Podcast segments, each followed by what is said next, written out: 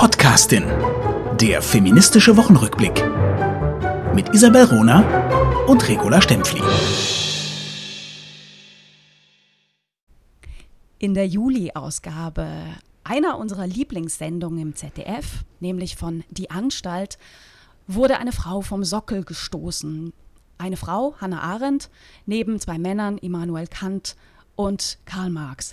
Das ist ein Anlass für uns, in der Podcastin mal gezielt über, über Hannah Arendt zu sprechen. Und wir haben das große, große Glück, dass eine Hälfte von unserem Die Podcasting-Team La Stempfli ist, eine der ausgewiesensten Expertinnen und Kennerinnen von Hannah Arendts Werk. La Stempfli, hallo. Hast hallo, du Ronerin, die danke. Sendung natürlich gesehen, ne? Ja, ich habe sie gesehen. Ich, ich schaue die ja immer. Das ist wirklich meine absolute Lieblingssendung. Ich habe sie auch gesehen, weil du mir schnell per Twitter dann mitgeteilt hast oder irgendwo, die Hannah Arendt wird tatsächlich vom Sockel gestürzt. Das müssen wir uns mal auf der Zunge vergehen lassen. Unter all den Rassisten und Imperialisten, die in der Sendung hätten vom Sockel gestürzt werden müssen, wie Nietzsche, Fichte, Heidegger, Wagner, Hegel, Luther und, und, und, entscheiden sich die tollen Macher innen ausgerechnet für Hannah Arendt, die Das einzige war- bekannte deutsche weibliche Das große war vielleicht, Philosophin. um es nochmal äh, deutlich zu machen für alle, die die Sendung nicht gesehen haben oder noch nicht gesehen haben, der Hintergrund. Also Thema der Sendung, die Anstalt hat ja immer ein übergeordnetes Thema, war Black Lives Matter. Und zum ersten Mal, und das ähm, ähm, hat mit mir total gut gefallen, wurde die Sendung moderiert von zwei People of Color, nämlich ähm, Simon Pierce und Koku Musebeni, äh, die das super gut gemacht haben. Ne? Und, und viele Aspekte vom Alltagsrassismus wurden in dieser äh, Sendung auch sehr gut thematisiert und aufgeschlüsselt und uns Weißen, äh, die wir immer alles besser wissen, auch vorgeführt. Und dann gab es diese eine Szene, wo ähm, das Thema ist Rassismus von äh, Großen Vorbildern, großen Denkern, genau. Ja, also und ich finde auch, also die, die, die Anstalt zu Black Lives Matter, ich finde unbedingt, also die Moderatorin und der Moderator, die sollten eigentlich jetzt die Anstalt übernehmen. Die haben es großartig gemacht. Und das wäre, das würde eigentlich der Polizatire-Sendung sehr gut tun, äh, People of Color, äh, die Polizatire durchzuführen. Also quasi die, die, die Normalität. Es war eigentlich eine super Sendung. Waren und eine jetzt super kommen wir. aber ich bin Fan von Klaus von Wagner, ich oute mich hier. Ah, ja, Klaus ja. von Wagner, ich möchte auch mal in deine Sendung kommen. So, jetzt aber zurück zum eigentlichen Thema und eigentlichen Problem. Also, und das Problem ist äh, so, also im Faktencheck, ich hab, wir haben ja extra den Faktencheck abgewartet in der Anstalt, weil ich habe auf Twitter extrem viel äh, äh, äh, Krawall gemacht wegen der Hannah Arendt. Also die Tatsache, dass die Anstalt ausgerechnet zwei jüdische Deutsche unter drei Sockeln, die gestürzt werden muss, zwei jüdische deutsche Emigranten nimmt, äh, das geht natürlich gar nicht. Also das hat sowohl antisemitische als auch sexistische Komponenten. In Bezug auf Hannah Arendt ist es ein Revival der Linken gegen Hannah Arendt. Hannah Arendt, die in ihrem Totalitarismus Totalitarismusbuch 1951 als eine der größten Denkerinnen unserer Zeit aufgezeigt hat, wie die umfassende Struktur der Zerstörung von Individuen und Privatsphäre sowohl im Faschismus, Nationalsozialismus als auch vor allem im Sowjetkommunismus stattfindet. Ah, weil das Individuum verschwindet. Ansprüche des Individuums treten hinter die Ansprüche des Kollektivs zurück. Wunderbar. Genau, genau. Äh, Isabel, Ich höre dir zu. Ja, na, das ist, und das ist das Entscheidende, was die Linken der Hannah Arendt nie vergeben haben. Also seit den 50er Jahren, also eben seit 1951, der Publikation des Totalitarismus, dass Hannah Arendt äh, berühmt gemacht hatte. Sie hatte eine sehr schwierige Biografie, also sehr spannend. Man kann sie auch verkitschen, das passiert ja überall. Es gibt Comics über Hannah Arendt, es gibt Theaterstücke über Hannah Arendt. Und die größte Denkerin unserer Zeit, also ich würde sie eben als größten Philosoph extra mal quasi als Neutrum bezeichnen, muss immer wieder damit kämpfen, dass ihre Gegner, die sich verwehren, den Gedanken von Freiheit, der Freiheit frei zu sein und der Verantwortung des Einzelnen, die sich dem verwehren, dass jeder Mensch auch eine Verantwortung hat, in die Öffentlichkeit zu treten, in die Welt zu treten, in der Welt zu erscheinen und sich mit Kritik auch mit der Welt auseinanderzusetzen. Also all jenen, die das nicht tun wollen, sondern sich hinter wunderbaren Kollektiven verstecken wollen, hinter Ideologien, die das reine Denken mhm. äh, verkörpern, also seit den Religionen. All die kommen jetzt wieder aus den Löchern hervor. Und ich muss sagen, die Anstalt ist im Faktencheck entlarvt sie sich sehr übel. Es gibt zwei große Gegner der, äh, des Denkens von Hannah Arendt, also die, die klar gezeigt hat, dass die Konstitution für Menschen politisch am politischen Leben teilzunehmen. Und Menschen sind ursprünglich so on politikon. Mhm. Also sie mhm. sind, wir sind nicht menschlich, wenn wir nicht politisch sind, weil Politik öffentlich ist per Definitionen. Mhm. Und die Trennung zwischen privat und öffentlich, also zwischen Eukos und Polis, müssen wir ein andermal ganz weit ausführen. Das ist ziemlich komplex, aber dieses, dieser Öffentlichkeitsbegriff von Arendt wird jetzt angegriffen von zwei Seiten, von den klassischen alten Kommunisten, Linken, äh, Trotzkisten, üblen, üblen Intellektuellen, die mit den ganz heimtückischen Mitteln der äh, Perversion von Argumenten, sehr geschult bei Hegel, Marx und äh, Stalin, immer wieder versuchen, äh, die reine Lehre des Kommunismus zu weiter zu verbreiten. Also das ist mal eine Schule äh, und die wird in, in der, im Faktencheck in der Arendt auch äh, weit zitiert, groß zitiert. Und die andere ist die Gender-Schule leider unter Judith Butler. Judith Butler, die auch mehrere äh, also Bücher und Artikel zu Hannah Arendt geschrieben hat, die sich als Hannah Arendt Schülerin bezeichnet, die aber eigentlich die Einsicht von Arendt, also sie nimmt von Arendt die Ideen der Verletzbarkeit von Menschen, großartig, aber die, die, Ein, die, die Einsicht der äh, Trennung zwischen öffentlich und privat, das heißt, dass es entscheidend ist, in die Öffentlichkeit zu treten und universelle Versprechen auch äh, zu verfolgen, die völlig verneint und auch falsch darstellt. Ich möchte aber noch schnell, sorry, es ist halt so bei Arendt, das, da, da, da lasse ich los, da laufe ich wie ein Pferd. Ich ja, das ja ist ja auch, auch gut und, und, und gewinnbringend. Ähm, also sprich erst mal weiter, ich komme dann gleich mit meinen tausend Fragen. Weiß, vielleicht etwas Persönliches. Also ich finde ja, die, unser Podcast ist ja ganz wichtig, weil wir ähm, unsere äh, äh MitstreiterInnen, unsere Menschen ganz für voll nehmen, die selber wahnsinnig viel auch über Arendt wissen oder über Frauenbewegung, über Gleichstellung, über Gender, über Diverse, Diversity und so.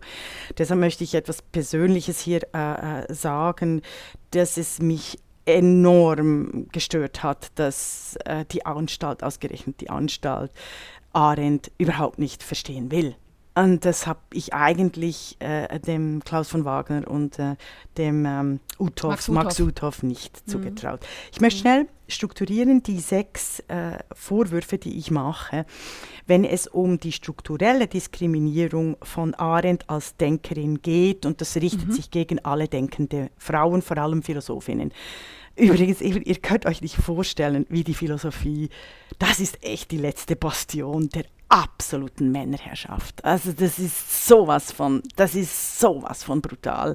Äh, das kennen alle, die äh, auch Philosophie unterrichten und Philosophieprofessorin sind. Also, was macht ja, äh, was ist immer der klassische Vorwurf gegen Denkerin? Erstens, einer Intellektuellen werden Zitate immer kontextlos untergeschoben. Zweitens, einer Philosophin wird immer vorgeworfen, keiner wirklichen Fachdisziplin zuzuordnen zu sein, weil sie eben Geschlecht thematisiert, oder?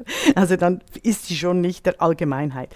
Was Sag mal ganz kurz, das sind ja? die, die, Vorwürfe generell gegen Philosophinnen, ja. nicht jetzt spezifisch der Anstalt. Doch, weil, okay. weil mhm. im Faktencheck äh, der äh, Artikel von äh, Frank Depp als Quelle oh, angegeben. Was für ein toller Name. Äh, ja, genau, der, der, Name ist das Programm. Sorry, er heißt Deppe. ah, okay. Aber ich nenne ihn also eben Frank Deppe, Professor der Philosophie, äh, ein, ein, ein äh, sehr engagierter äh, kommunistischer Denker, äh, schreibt eben für die Rosa-Luxemburg-Stiftung und der gilt ich werde den Link beilegen, da können Sie alle nachlesen. Der wird als, als im Faktencheck der Anstalt als der herausragende Denker, als Kritiker äh, der Arendt zitiert. Und dort kommt es eben genau, also der, der macht all die sechs Punkte, die ich jetzt sage. Entschuldigung, mhm, das hätte ich mhm, vielleicht vorhin mhm. sagen. Also erstens, intellektuell, also intellektuellen Frauen immer Zitate kontextlos untergeschoben.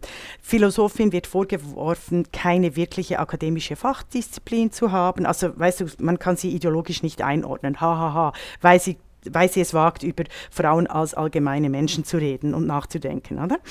Was mhm. bei Männern als eigenständiges Denken gerühmt wird, gilt eben bei Frauen immer als konfus. Dann drittens, den Denkerinnen ohne Geländer wird vorgeworfen, nicht zu sein wie die großen Männer ihrer Zeit. Deppe zitiert Adorno, 1903 geboren, Sartre, 1905 geboren, Abendroth, 1906 geboren und so weiter und so fort und sagt, ja, also Arendt hätte ja auch so links werden können wie die, also das sozialistische Gedankengut. Ja, liebe Leute, eben genau das ist es nicht. Sie ist keine Härtenfrau, die einfach den kommunistischen Ideologien folgt und die, die klassisch kommunistischen äh, Kategorien für ihre Analyse braucht, sondern sie braucht ganz viel Eigendenken und ganz viel ein, eigene Innovation und historische Politik.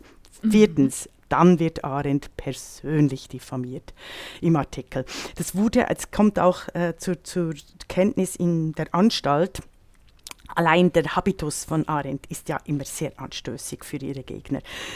Der äh, Deppe sagt, sie sei die Tochter aus gutem Hause, sie sei in ihrer Jugend politisch desinteressiert gewesen, sie sei erst zu ihrem, durch ihren ersten Ehemann zur jüdischen Identität gekommen und eigentlich wäre sie dann nur der Linken zugeordnet geworden, weil sie ihren zweiten Ehemann Heinrich Blücher, den Kommunisten, geheiratet habe. Also das ist interessant, denn äh, bei der Anstalt war sie die einzige äh, Figur auf diesen Statuen, die ein Requisit hatte. Sie hat nämlich geraucht mhm. und sie hatte den Habitus äh, ähm, der Arroganz, der Überheblichkeit. Anders als jetzt Karl Marx, der natürlich unglaublich bescheiden war. oder, äh, oder, oder Kant.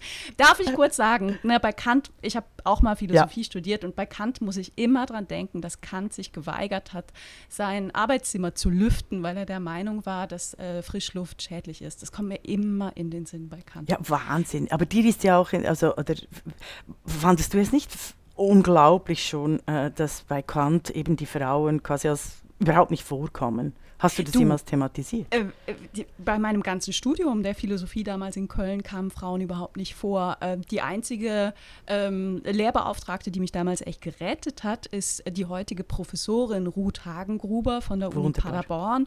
Die war damals, hatte einen kleinen Lehrauftrag und sie war die einzige, bei der wir Texte von Frauen gelesen haben. Ansonsten war äh, Köln schön fokussiert auf Antike, Mittelalter, Heidegger, Kant.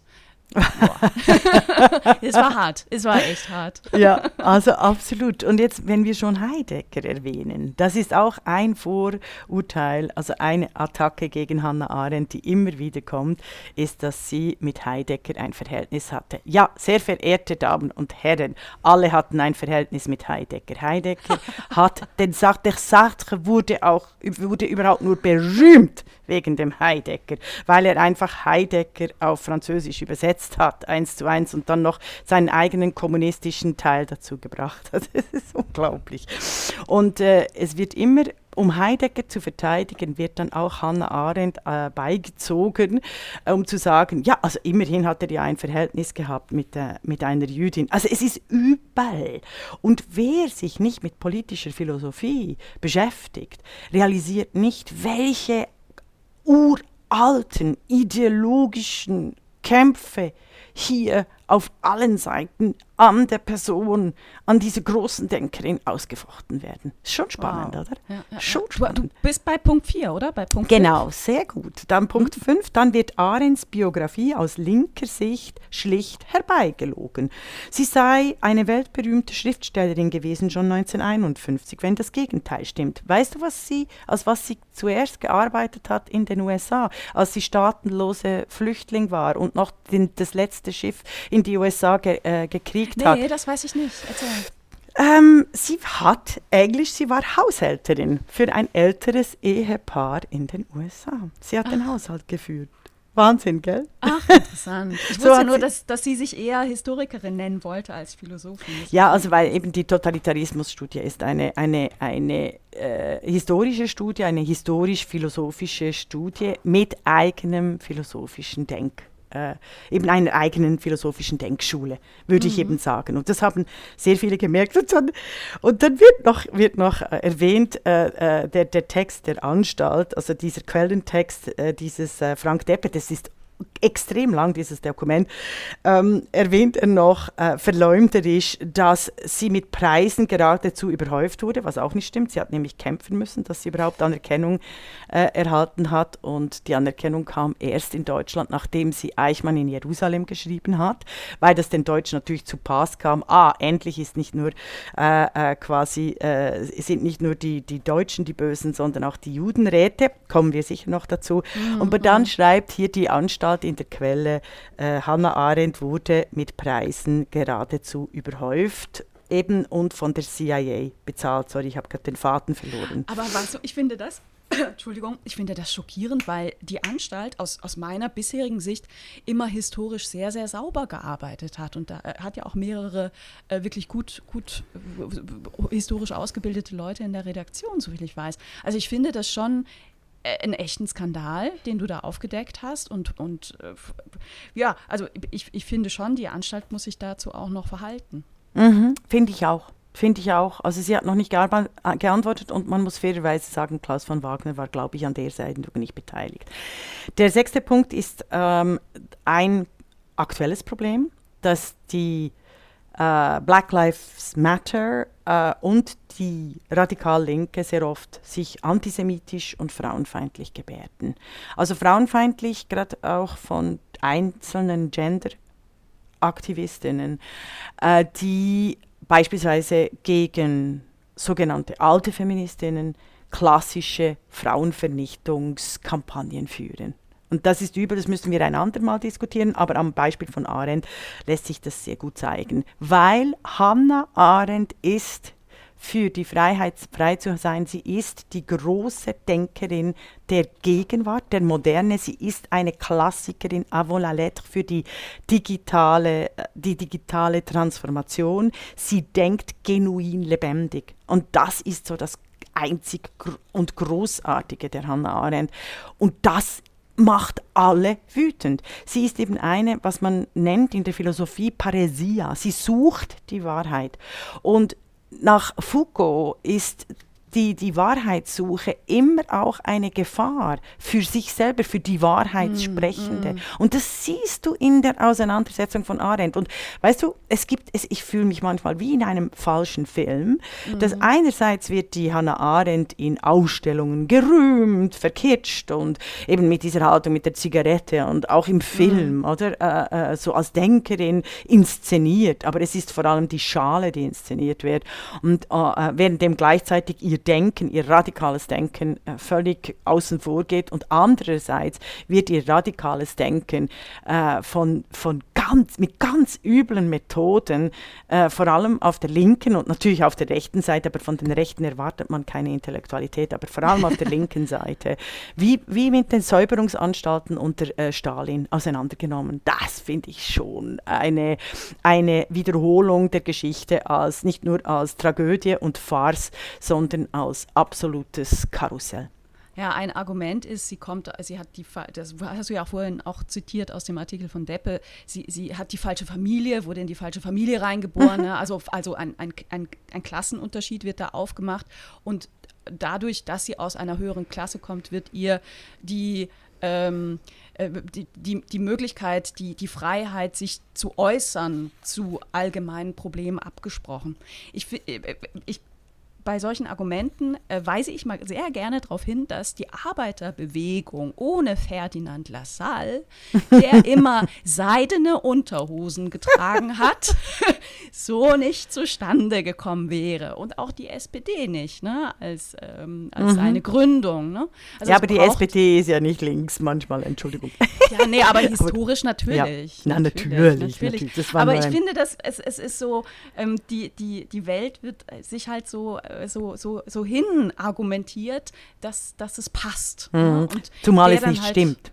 Zumal es nicht stimmt. Also Arendt Nein, ist nicht, nicht. ein, ein, ein, ein, äh, ist nicht eine höhere Tochter. Sie wurde, äh, sie ist, stamm, es kommt von einer alleinerziehenden, großartigen Mutter, die wirklich, also die, die stammt, äh, die, die hat sich dann Unterschlupf gefunden bei einer eher wohlhabenden Familie, aber Arendt musste das Gymnasium verlassen, weil sie äh, beschimpft wurde. Die Mutter hat Hannah Arendt ihren Satz fürs Leben gegeben und mir auch.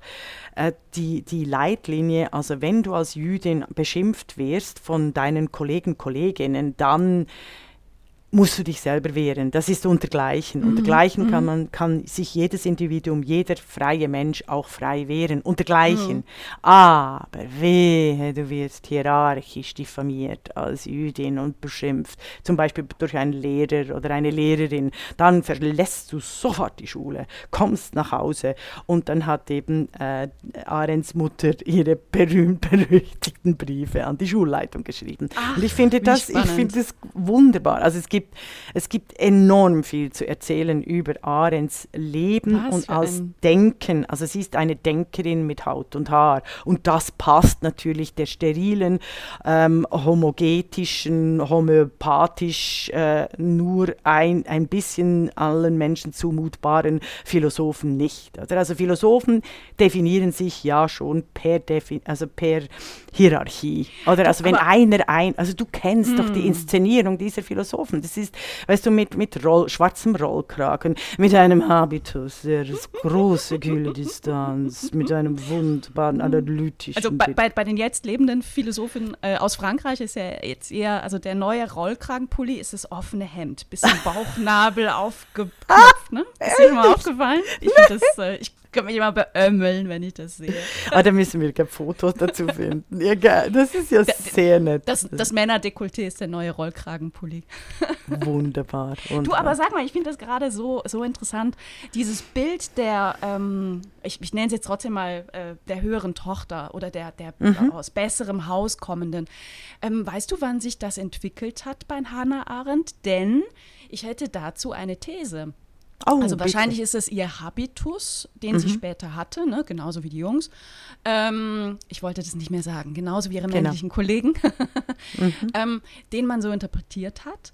Und zweitens kommt mir in den Sinn, dass bei Denkerinnen, wie beispielsweise bei Hedwig Dom, gerne äh, irgendwelche Äußerlichkeiten angeführt werden. Wenn es nicht der Habitus ist, dann ist es die Schönheit. Mhm. Die Schönheit auch als ähm, als Argument dafür, dass das, was sie sagt, nicht ernstzunehmend zu, äh, ernst genommen werden muss. Genau, oder wenn sie nicht, wenn sie nicht klassischen Schönheitsidealen entspricht, was noch was schlimmer ist noch schlimmer, genau, dann wird sie auch ignoriert. Das ist großartig. Isabel, ja. du hast absolut äh, Ronerin äh, Touché auf den Punkt und bei, Anna, bei Hannah Arendt sieht, sie, sehen wir, erkennen wir, wie bitterböse, vor allem von Menschen, von denen wir es nicht erwarten, weil sie ja sehr intelligent sind, sehr aufgeschlossen gegenüber Demokratie oder wenigstens dies vorgeben, ähm, wie genau auch diese Menschen sich gegen Frauen mit den übelsten, unterirdischsten Mitteln wehren. Das Beispiel zeigt aber auch einfach, wie wichtig es ist, quellenkritisch anzugucken. Ne? Mhm. Also die, die Anstalt arbeitet mit Faktencheck, die macht ihre Quellen sichtbar. Und trotzdem ist es eben keine ausreichende Begründung. Und trotzdem kann eben Quatsch rauskommen. Ne? Man muss mhm. da schon sehr, sehr mhm. deutlich hingucken. Es ist einfach, wenn es ideologisiert wird. Und das ist das, mhm. äh, das ist das Problem. Eigentlich kann Arendt nicht einer ideologischen Schule zugeordnet zu werden, wenn man sie also wenn man ihr philosophisches Werk in Vita Activa liest.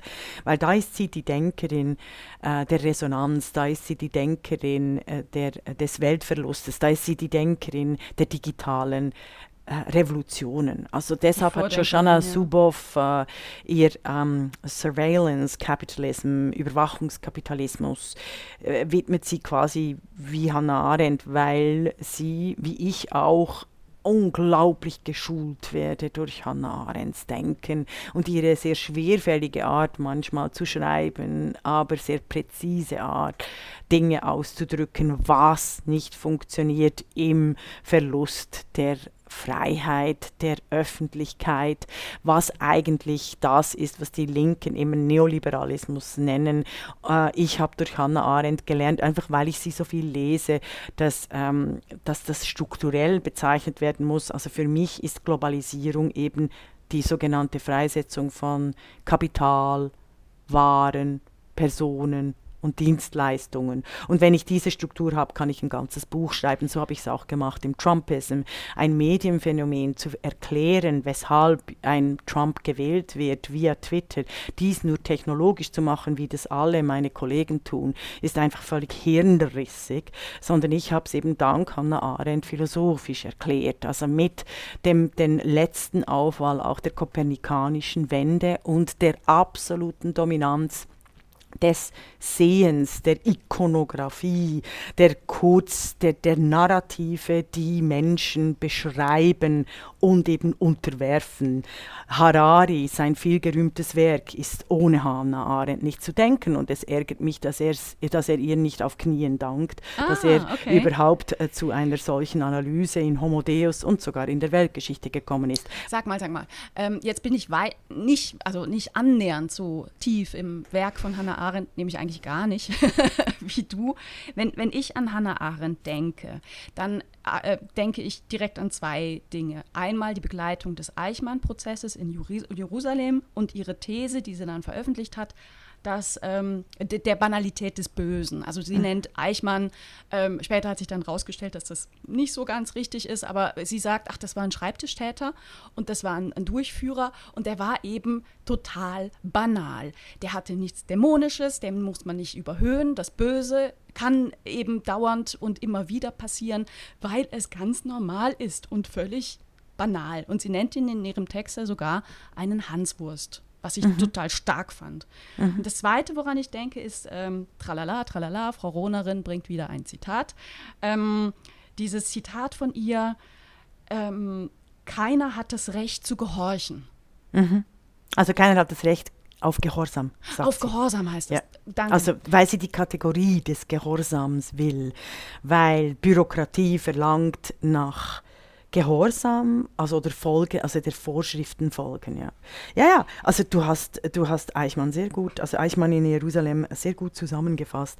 Die Kontroverse ist, dass nicht begriffen wurde, also sie hat zwei Fehler gemacht dort, Hannah Arendt tatsächlich.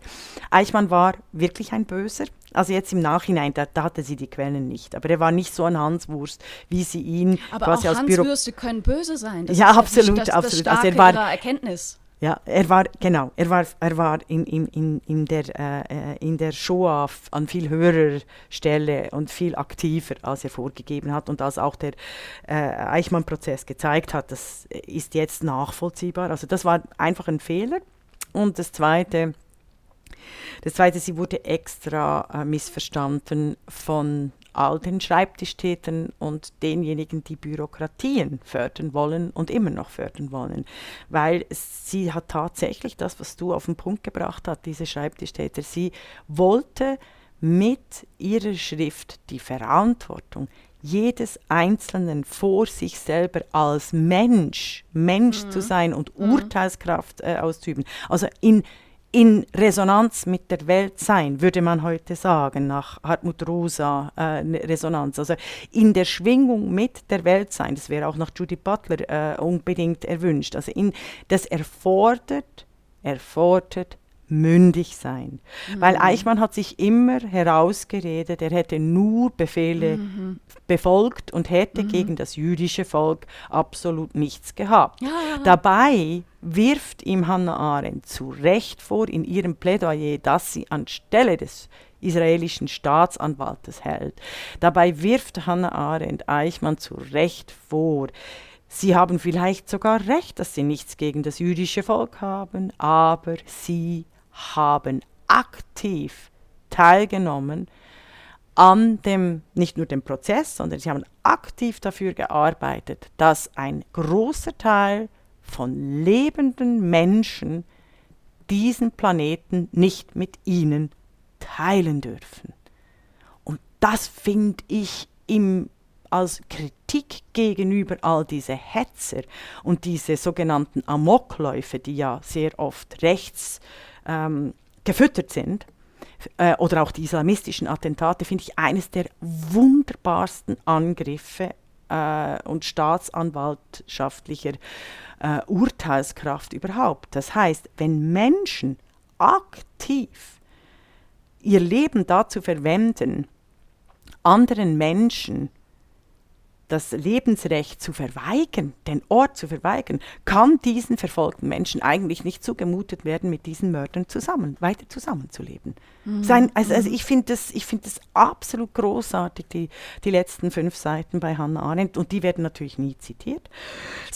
sondern ähm, sie hat tatsächlich von meiner, aus meiner Sicht unempathisch zu einem unglaublich frühen Zeitpunkt, 63, also 61 war der Prozess, 63 die, der Eichmann in Jerusalem, the Trial, also die Publikation, sehr unempathisch über die Zwangsmechanismen ähm, von Menschen gesprochen, vor allem gegenüber den äh, sogenannten Judenräten, äh, die eben auch Listen, äh, zu Listen bereitstellen mussten, äh, damit ihr Leben damit sie nicht umgebracht wurden mm, vor Ort und mm, Stelle. Und mm. da war sie, da war sie einfach, das, das äh, war sie nicht nur unempathisch, sondern da ist sie eigentlich in der Not, in der Not äh, der Menschen nicht gerecht geworden. Ähm, über ihr Leben weiß ich, sie ist in Deutschland geboren, hat ähm, Deutschland sehr, sehr früh verlassen. Erst war sie in Frankreich, also wegen, wegen der, des äh, erstarkten Nationalsozialismus verlassen müssen, war erst in Frankreich und dann äh, ist sie in die Staaten gegangen und äh, hat dann auch Anfang der ähm, 1950er Jahre die amerikanische Staatsangehörigkeit angenommen, nachdem sie viele Jahre staatenlos war. Ähm, ab 1937 war sie staatenlos. Was ich von ihr auch weiß, ist, dass sie sich in den 50er Jahren dezidiert dafür eingesetzt hat, dass Schwarze und Weiße dieselben politischen und gesellschaftlichen Rechte haben. Mhm. Das ist etwas, sehr, sehr bemerkenswertes und starkes und kommen wir zum Anfang unserer Folge zurück, auch etwas, was für mich im krassen Gegenstand Gegensatz steht zu dem Vorwurf, der da in der Anstalt gemacht wurde, sie sei eine Rassistin gewesen. Wie, wie, wie, wie, wie kriege ich das überein? Indem eben die, die Texte, die Textstellen ähm, völlig, also völlig seltsam zitiert werden. Ich habe sie auch nicht gefunden im Totalitarismus. Äh, ich finde es auch eine, Fehl, äh, also eine Fehlinterpretation. Das habe ich, äh, also weißt du, das ist ein, ein 800-seitiges Werk fast, also mm, je nachdem, mm. mit, und ganz klein geschrieben. ähm, also eben ich, das ist eine reine Polemik, weil selbst im Faktencheck der Anstalt steht, dass Arendt dass Arendt klipp und klar immer gesagt habe, es gibt keine Rechtfertigung des Rassenwahns, weder eine theoretische noch eine politische. Das steht im Faktencheck. Am Schluss.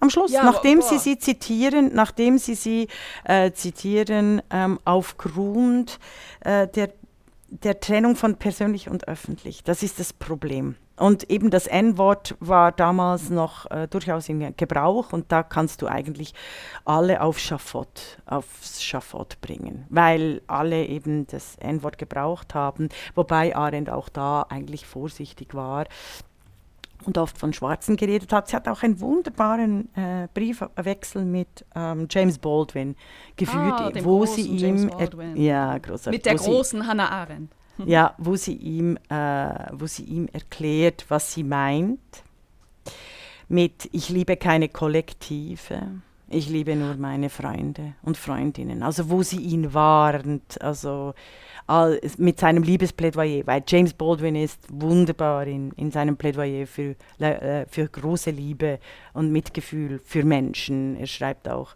äh, unglaublich poetisch darüber. Er ist äh, für mich ein großer, großer Held und Vorbild. Und Arendt findet ihn auch, äh, sie ist eine große Poetin, also sie weiß ja, sie kann äh, Rilke, Heine, ähm, Goethe, alle auswendig zitieren. Ist, das ist ihr, ihre Freizeitbeschäftigung quasi. Es ist zauberhaft. Und ist ein großer Fan von James Baldwin, warnt ihn aber eben äh, davor, zu Plädoyer, äh, ein Plädoyer für die Liebe zur eigenen äh, Hautfarbe. Also quasi eben dieses Kollektiv, weil sie eben sagt, Liebe ist kein äh, Liebe ist etwas vom Wichtigsten, aber es ist eine persönliche Eigenschaft in der Politik. Brauchen wir Demokratie, Macht und Gleichheit und vor allem die Freiheit, frei zu sein.